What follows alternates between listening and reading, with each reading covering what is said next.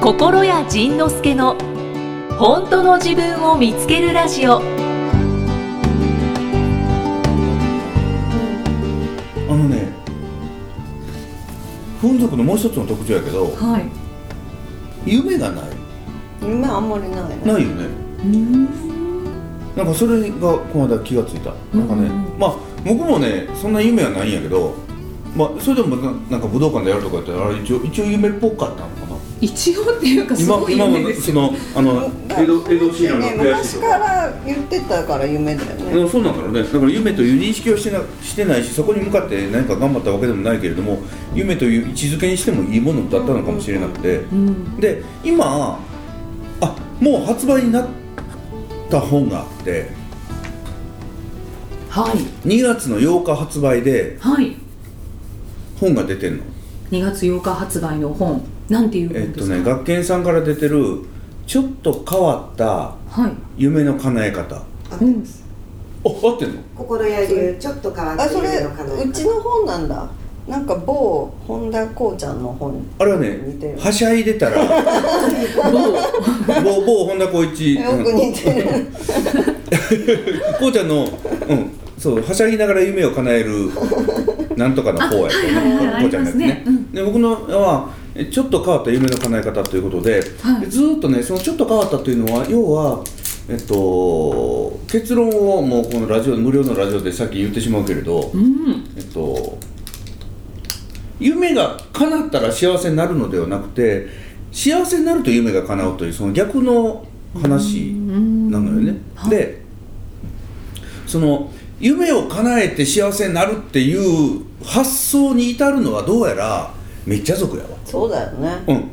んそういうのバネにできる人たちだよねそうそれねあの本書き終わってこの間その学研さんとウェブのインタビューを受けてたのね、でその時にあの今回の本に関してまた喋ってくださいっていうかえまた同じこと喋るのええと思いながら、ちょうど今めっちゃ族と噴族の波が来てるやんか波来てる、はいはい来てるとか自分ウェーブウェーブウェーブウェーブウェーブ来てるやんかウェーブブレイクしますブレイクスキルなんでそれ であのーその中であそうかだから夢を夢を叶えた方が幸せになるそれから夢は叶えなくてはいけない、それから夢を語れないえ夢がないっていうのはなんか寂しい夢がある方が絶対人生って楽しくて華やかなんじゃないかっていう、このなんか謎の前提、前提法則ない、うん、ありますありますあるよね、はいだからそれはあのめっちゃ族は夢が叶ったり何か成し遂げた時にめっちゃ言うねんこのことを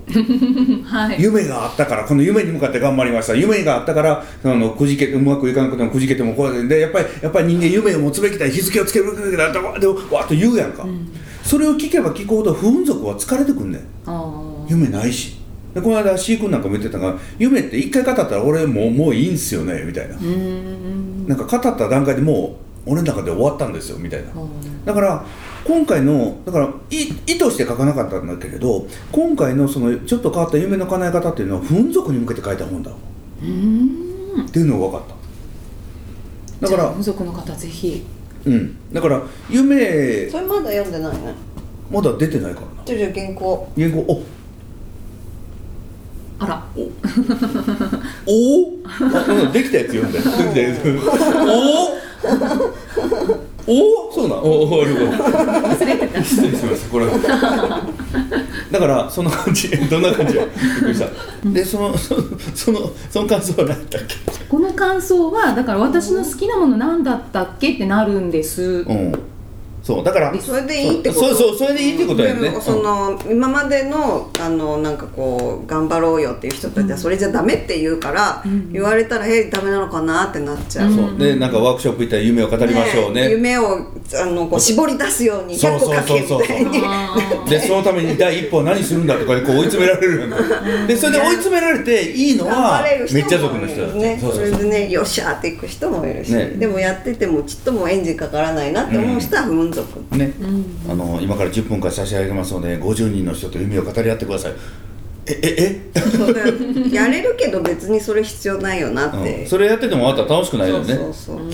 だからそれは楽しくないそのワークショップがどうこうじゃなくてやっぱりそのタイプによって違うから、うんだから今回のはその不運族の人に呼んでほしいなと思う、なんかきなんか君なんかでもヨガ好きやって言ってたけどもう最近飽きてきたもんねヨガもなまあいろいろと理由があるんだけどねおおそうなんだそうそう俺かなまあそれはまた次回に熱く語ってもらう、次回いつになりますか うーん本当にだって今回フラッと来てくださったから じゃああってもなくても夢はいいということですか、はいねさあそれでは、はいはいはいえー続いての感想いきますはい、感想感想うん、曲とかソファーココさんスーパードライいやソファーココさんあねソファーココさんソファーココさん47歳女性の方ですはーいはいえっ、と心屋さんいきさんこんにちはこんにちはここで言わなあかんねこんにちはってそううん どっちでもいいみ たいな毎回お二人の掛け合いが面白くかつ仁さんの言葉の流れ玉に当たったりと癒されていますおーおいおいよかっメールの内容をイキさんが読んでいる時に仁さんが相槌を打ちますよねたうんいろんなパターンがありますが私が好きなのうはん仁さんがおそらく目を細めて嬉しそうに 「よかったね」「よかったね」よかったのと言っている時ですそしてこの言葉が時々私の頭の中で静かに聞こえる時がありますほう仁さんぐらいになるとほう魂かハイヤーセルフでも飛ばせるのかしらそうです思ったりしてはいなんで常になあんなでだたのたろめに飛ばしてあはいはいはい何ううんなんでだろうと考えた時にうん行き着いた先はうん親でしたほうお親にほ「うよかったねほう」とかほ「う大丈夫だよ」って言ってほしかったのかなってああまあそうだろうねううんん安心させて欲しかったのかなってこの年になってもまだこんなこと考えちゃうんですねはい本も素晴らしいですがうん喋る仁さんが最高っすおおどうですかそんなの聞いてて今ともこさん今横で聞いてて間違どう褒められてるのを聞いててどう思いましたかええよかったね。最高最高もうもう風俗の女神ですからっゃおもろいよていうかったありがとう、はいたくさんまだまだご感想は届いているんですが、よかったねご質問にもお答えいただきたいのでおはいはいはいじゃあ、えっと、1からうん八8番はいはい だから早い ですよねえっと1から10ある中の8番はいいちご大福さんじゃないいちご大陸さんいちご大福さんって前いたねいちご大福さんいましたかねあいちご大陸さん大陸はさいん、はい、大陸さん間違えそうになる31歳男性の方でおす三十歳男性の方はいポコレアさんいきさんこんにちはこんにちはいつも楽しく聞いていまあすりがとうございます質問ですはい人生はいつでもやり直せると聞きますが、はい一度理想の人生から外れたら、はいもう理想の人生はやり直せないのではと思いますそうですそのため、ん失敗が怖くて行動できず、はい過去の小さなことを思い返してはくよくよしてしまいますはい人生のやり直しについて詳しくお話しいただけないでしょうかほうその理想の人生っていうのが外れたということは理想の人生がそもそも間違ってたということだそようねそううーん例えば僕が佐賀県におる時に理想の人生言ったら例えば、えー本社にいたので、えー課長で辞めたので課長から部長になって部長から取締役になってドラドラドラいうその。そういうのがもしかしたら理想の人生って思ってたとしたら今完全に外れてるやんはいはいはいそうですね、だからそこその理想の人生から外れたということはあなたが理想としてたことは実は何かの幻でありなそうそう幻でありその幻想であったっていうことが分かった瞬間だから今からがもう理想外の全く新しい夢にもだって佐川君やってた時に武道館で一人で歌うのが夢にも思ったことないやんそんな人生がこれから待ってるっていうことやから今からのが絶対面白いもんうん、うんうんうん今今から理想の人生が始まるそう、今から人生が理想を教えてくれるあーあこんなんが好きだったんだ自分はっていうことを教えてくれるわけな、うんそうそう先に理想を作りたい人もいるけど、うん作らない人もいるしうんそうだからだからそういう意味で言うてもお母様も目標を持ったりとか夢を持って追いかけることっていうのはもうやらなくなったのようーん逆になったんですね、うんそうそうそうそうなんか歯医者さんって確かにそうですね大体なんか夢があって、うん夢を追うとか理想があって理想に向かってっていうのがなんか前提というか,、そうだから一般的ですけど一般的に考えられてますけど考え言われてるしね、んで例えば僕は本を出し始めた頃はえーっと20万部はいいったらもう夢のようだなと思ってたのよね、うんで20万部いったら夢のようだなと思ってた頃は20万部いくように努力しようと思ってたのねうんで途中でその20万部っていうのをやめたら今450万部いったからだから20万部を目指してる頃は高尾山目指してたぐらいやったよねうんうんでもそれをもう高尾山もう高尾山じゃなくてもなんか好きな山登ろうと思ってたら富士山のてっぺんぴょっと行った感じやから、うんだからその夢とか目標とか理想っていうのを持ってたらそこにしか行かへんねんあーそこにしか行かへんしそこ以下しか行かへんねんな、うんでもその理想をやめたらもうそれこそ風任せにしたらビューッとなんか行くから、これからがその風任せでもう理想とかいうのもやめて、うんうんそんな理想よりも目の前の面白いことを追っかけてる方が絶対幸せうんうんうんうんうん口止まってどうどうでしょうほら口止まってるとほもらこほらえそうねそうそうそうそういうこと、口とんがってました口とんがってたよ なななんかちょっと一言足してえー、一言だから理想うーん理想そがくるくる変わればいいんじゃないのか変なわる頃変わればいいよねあー理想を固定しててうんと理想を変えることをためらってるのかもしれないあしそうあそうかその最初の理想に固執するとずっと失敗やもんね,、うんねえずっとそれはきついよねう、んうんなんかそこの発想の転換がうまくできたらなんだはははってなるかもしれないね,、ううんんうん例えば公務員になってはいなんとかするのが安定をつかむのが理想と思ってたら、うんその公務員試験落ちた時点からもう人生のそうですよねもうだ計画が台無しだ大失敗やね、うんところがその公務員試験落ちたことによって仕方なく入った会社がめっちゃ面白かってでそこでうわーってやってたらなんかうわーってやってうわーってやってうわーってなることも当然あるわけよそうですよね社長になっちゃったそみうたそいうなそうそうそうそうそうそうそうそう そういう感じよね絶対ね、うんそうだかそらあのこの人今からがめっちゃ楽しいよう、うん、ねでその理想にこだわるのをやめたらめっちゃ楽しくなる、えうんうんうん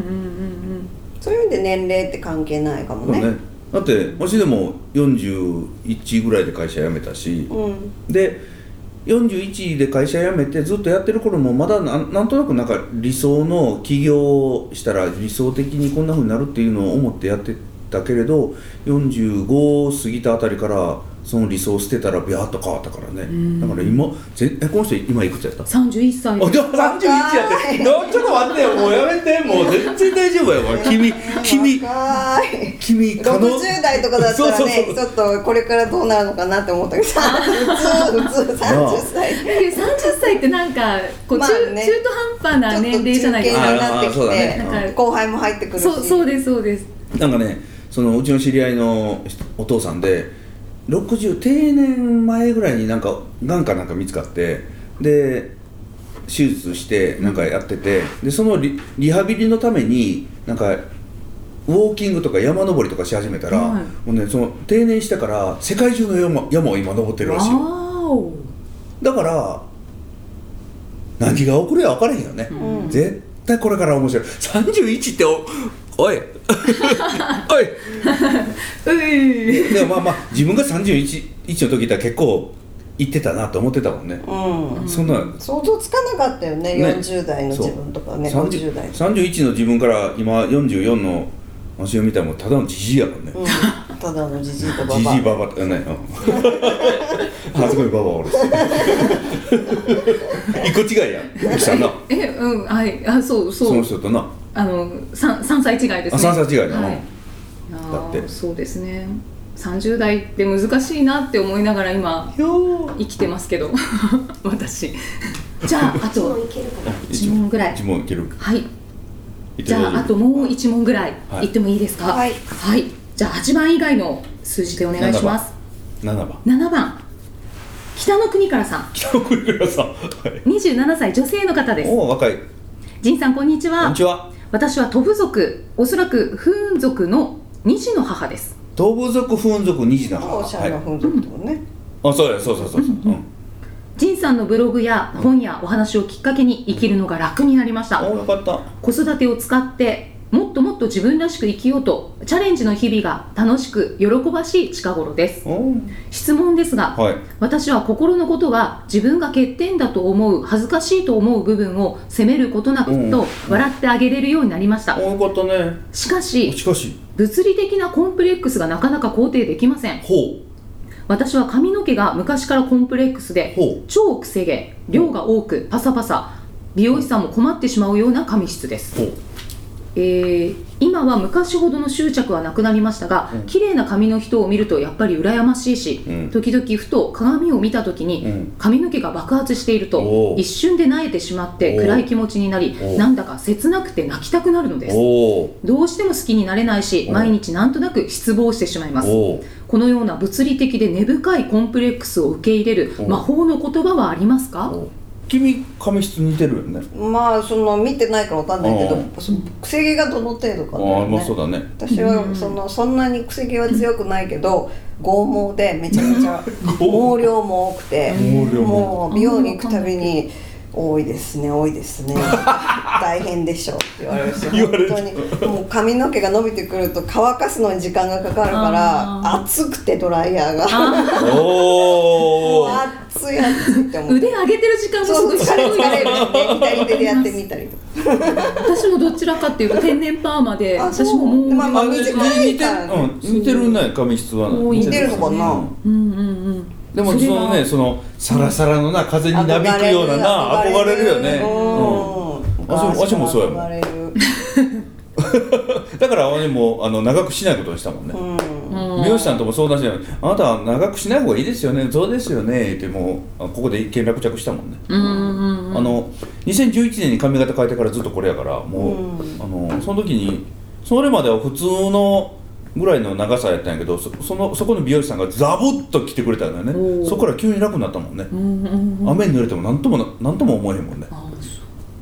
そそのそれはじゃあ君はその髪の毛のその質に対してああそこまで悲観はせえへんわなうん嫌、だなぐらないんかあのー頭重いし嫌だなとは思うけど重いし嫌だな物理的にねおおそうなんだろうなしねそううだでねすよね髪の毛変えられないですもんね変えられないだからまあこの人もストレートパンも当ててみたりとかいろんなことしたんだろうね、うんだと思いますねうんえでこれ面白いことにはいその人の髪の毛をいいと思ってる人がまたいたりするんだよねあんなんいいなと思ってあー逆に髪の毛多くていいな私なんかもうそれはそうですね私天然パーマなんですけど少しパンも当てなくていいとか言われるよねそうそうちょっとウェーブなのがすごいいいじゃないです か羨ましいあってとその私が京都で行ってる美容師さん面白がかったよこれ男性なんだけどもう本当に自分の癖毛がすごくてアフロヘアなの日お本人なのその人がおおパーマじゃなくてこれ天然なんですよ、で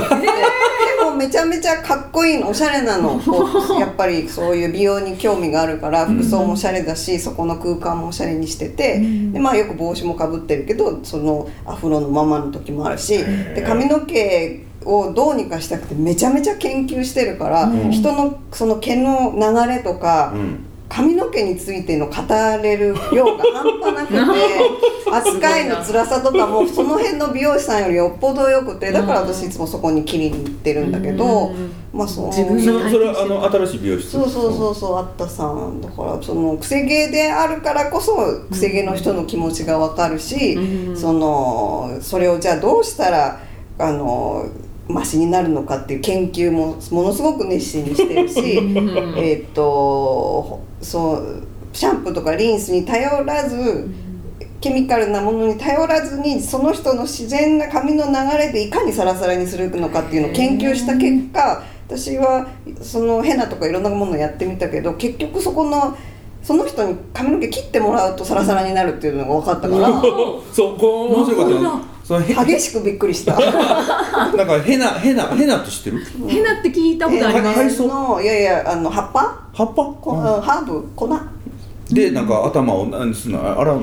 うーんとまあパックするんだけどうんお湯で溶いて、うんであの白髪のところは赤く染まるしでうんも健康な髪でもこう植物と植物頭皮からデトックスもするし頭皮から元気になって髪が本来の髪の毛の美しい状態になるっていうので、うんあの私もずっと髪の毛で悩んでたからよしじゃあ変なやったらサラサラになるのかなと思ったら、うんさらに剛毛になってえー、やだと思ってもうちょっとなんかがっかりしてたんだ髪けのど毛にはいいけど髪の毛が元気になりす ぎちゃった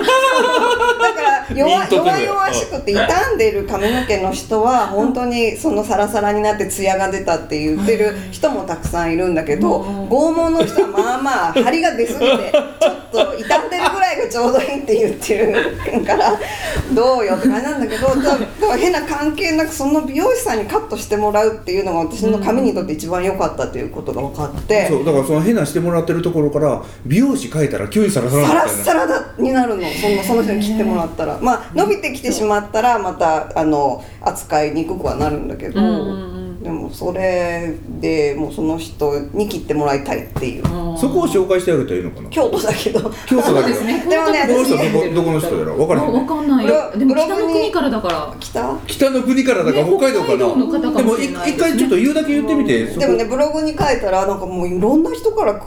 いろんなところから来るようになったんですけわどって言われて「この間埼玉から来たんおですよ」とか言やっわぱれりて気になるんやなんかいろんな人がいよかったよまだに来てるらしい。ほんまあブログも書いてんのかうんまあ書いてるけでどもちょっと今言ってあげるお店の名前はえっとねアルファベットで ATTA あったさんっていうの ATTA で A あったさんどうしよう今京都にある美容京室都でやっぱねカットが上手な人に切ってもらうのが一番いいんだなっていなるほうど結論だからうんその人やったらその剛毛が一番気にならない形を知ってて、うんそうあとね扱い方を教えてくれるおーこうじゃあうんどうしたらいいかっていう、うんそうですね普段のなんか自分のケアの仕方を教えてもらいたいですようね、ん、あと魔法の言葉を教えてほしいってあ魔法の言 葉えっとねそのあこれねまたなかなか受け入れられない、えっと、魔法の言葉だと思うけど、はいその神があなたに与えられたものなんだっていう魔法の言葉やねあーでこその神をその髪の毛を自分が受け入れること嫌だ嫌だではなくてあこの髪この髪だった理由がこれなんだなっていうことが分かった瞬間に髪質が変わったりするねまあだからこの髪の毛を受け入れるために私は今この髪の毛になってるんだとういんう、うんうんそしてその髪の毛を生かしてくれる人が必ず現れるから今今またまさに今現れようとしてるかもしれないし、うんうんそこに一度行って教えてもらったらそのうんカットのやり方を自分がいつも言ってるところに頼むこともできるかもしれへんしな、分かんないけどね、う、うんんだからはいでで何やっただから魔法の言葉はあの私はこの髪の毛を受け入れるために今生きてるんだっていうこと、うんうんうんじゃあそれを言ってみましょううわ受け入れられへんと思うけどごめんよで どこや美容室美容室 ATTA ATTA あった京都で出てくるよあった京都あった京都、うんまあ、あったで、そう、あった京都で、あったってカタカナ一番、うん、上に京都御所南のヘアサロンギャラリー。京都御所南のヘアサロンギャラリーあったあっあったたでその松山さんのとこ松永さんとこ名前わあかんなそい。うオなんレンやジ。えオレンジ。オレンジ銀座オレのンオジレ銀座オレンンジジ松松永永さんもって言カっットの腕がいいはてず。銀座オレンジ松永松永の永は永久の A ですはいはいうん。ありがとうございこまのす2つのどっちか行けるところに、うん。そうですねまさかの美容室を紹介していただけるとは思わなかったででもこれプロ解決方法の一つであるよねプロはうん非そうです常によく知っている。もうねなんかねあのそのへヘナのお店からその美容室に帰った時にこの人が言ってたんが「ヘナの人カットが下手くそだったんだ」って言ったのね小声で言ってるけど。 25万人流れてるごめんいいいいですか流していよね大丈夫よねわからん、いいのかな。だからそうやねほんまね知らないだけっていうのは絶対あるねうんうんうんだからこれでちょっと何かを知るといいよね、っていうことおーこれは変わりそうです、ね魔法の言葉言って美容室変えてということででおじゃあ締め締めは締めてしまおうか、わかはりまいはいじゃあいかがでしたかともこさんえっと、もうなんかね収録を忘れてただただ ただ井戸端会議をしているかのようなこの空間ははい楽ちんなので楽ちんやねここねね楽しいからすごまくた楽ちんここたいなと思いました、ね雑談でしたねそう雑談は楽でですはい 雑談だもんね ね本当にまたフラッと来てくだ さいはい現れようと思いますはありがとうございますありがとうございましたということでじゃあともこさんがはい行ってしまわれましたはいのともこさん帰でりました行っちゃいましたはいどこ行ったのか僕知らないという本当ですかうちねほんまね知らないのうん ななんかをなんかしに行ったらうん知らないですと都内の都内のどこかに行かれて、はいいやどこかに聞いてなんきましたはいとっても久しぶりにともこさんがフラッと来てくださって、面白いねあの 人ねねあとなんか改めて、うんやっぱり心屋さんとともこさんご夫婦は仲良しだな、なんだろうそうねなんかこうもう深いところであのねだつかながっらてらっしゃるなってまああの青い玉のお話もあるしででもねこここんなに仲良しになったのはほんまこの2年ぐらいでへーそれまでやっぱりねいろんな葛藤もあったしいろんないがみ合いもあったしいろんなことあったんだけどやっぱりねその相手に求めるのをやめたら仲良しになるねうーんあの相手に「なんでこれしないのなんでこうこうそんなんすんの?」っていうのばっかりやっぱりねずっとどこかで求めてた、で求められたら嫌だし求めて得られなかったら嫌だしなんかそういうプレッシャーでずっと苦しんでお互い多分苦しんでたんやけどもうここ数年それをもうやめたから、そしたらね急に楽になったよね、お互いやめたんそうそうそう、ですそねしたらねこの人だんだんめっちゃ族みたいになってきたのよすごいお話ししてくださってうそうそう美容室を紹介してくれてでで何よりほんまねその前者後者見つけてめっちゃ族粉族見つけたら、この人というこのとも子さんという生き物がほんまに分かってきたから、今まで謎でしかなかったものが、あこの人はこういう生き物なんだということが分かったらあその悪意がないっていうことが分かるし、うん仕方がないっていうことも分かるから、うんうんそしたらもうあこの岩は動かないんだってことが分かったらもうその岩に登ればいいよね、うんうんうんだからそんなのそんなことが分かってきたからすごなんくかしかも逆に愛しい気持ちになりそうですね、めちゃめちゃ可愛らしいよね今ね。いやもう、今で はまあ昔の昔はもう憎たららしい時もあったんやけどああそうなんですね、うんそうなんかまあ全てを存じ上げてるわけじゃないですけどうんすごく素敵な女性ですはいありがとうございま す僕は俺言うのもない代わりに、んということでははいはい、はいじゃあ心屋さん今回もありがとうございましたまた次回よろしくお願いしますす春だ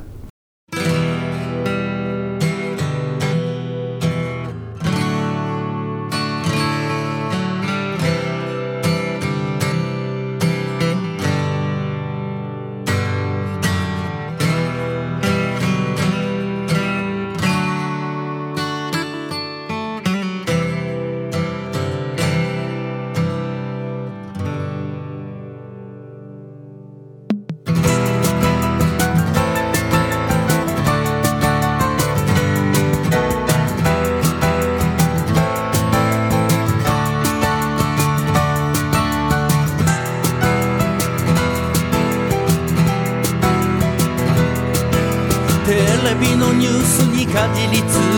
き被害者と一緒に悲しんでひどい加害者に腹を立てありえないわと憤り日本の政治を憂いながら役人の不正も許せない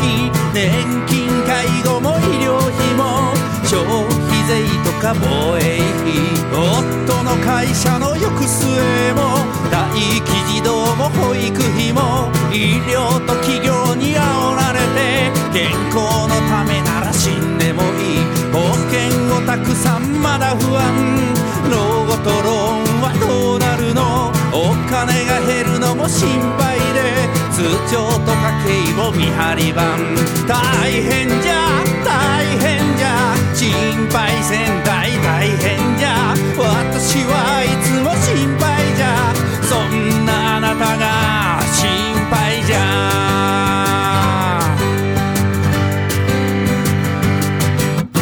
子供はできるか産めるのか産んだら産んだで二人目はそれより結婚できるのかこのまま行けば孤独しよう子供の勉強心配で子供のいじめが心配で夫のリストラ心配で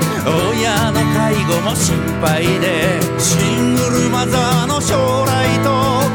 たの地球はどうなるの世界のどこかの戦争も飢えてる子供も心配で世界の平和を守るため今日もニュースをチェックしてワイドショーから週刊誌いつでも怒りが刺激的大変じゃ大変じゃ心配せんたい大変じゃ私はいつも心配じゃあなたの脳内心配じゃ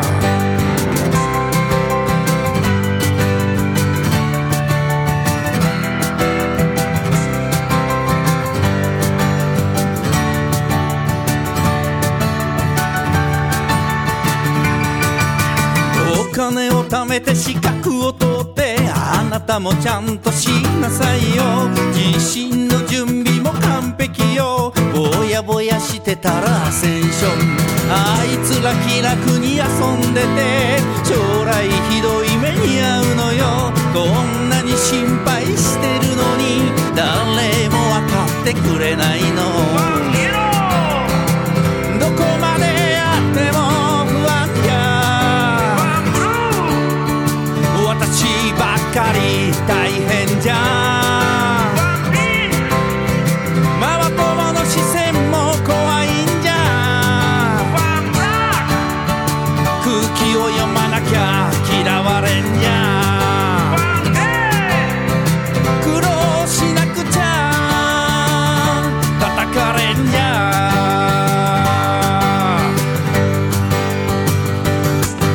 大変じゃ大変じゃ心配せんたい大変じゃ私はいつでも心配じゃ潜在意識じゃ引き寄せじゃ大変じゃ大変じゃヒーロー気取りの大変じゃ何にもやらない大変じゃ文句を言うだけ大変じゃ大変じゃ大変じゃ敵はどこにもいないのよ大変じゃ大変じゃ心配が趣味の変態じゃ今日も行くのさ大変じゃ何を言っても聞かないんじゃ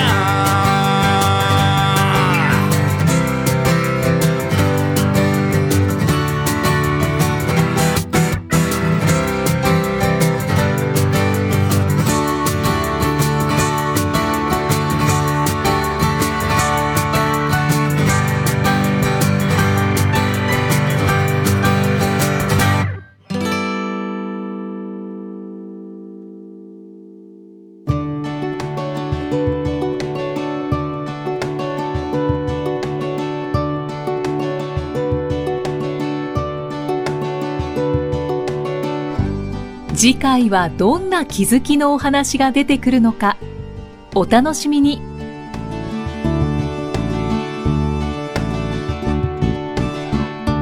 この番組は提供心谷仁之助プロデュースキクタスナレーション生きみえでお送りしました。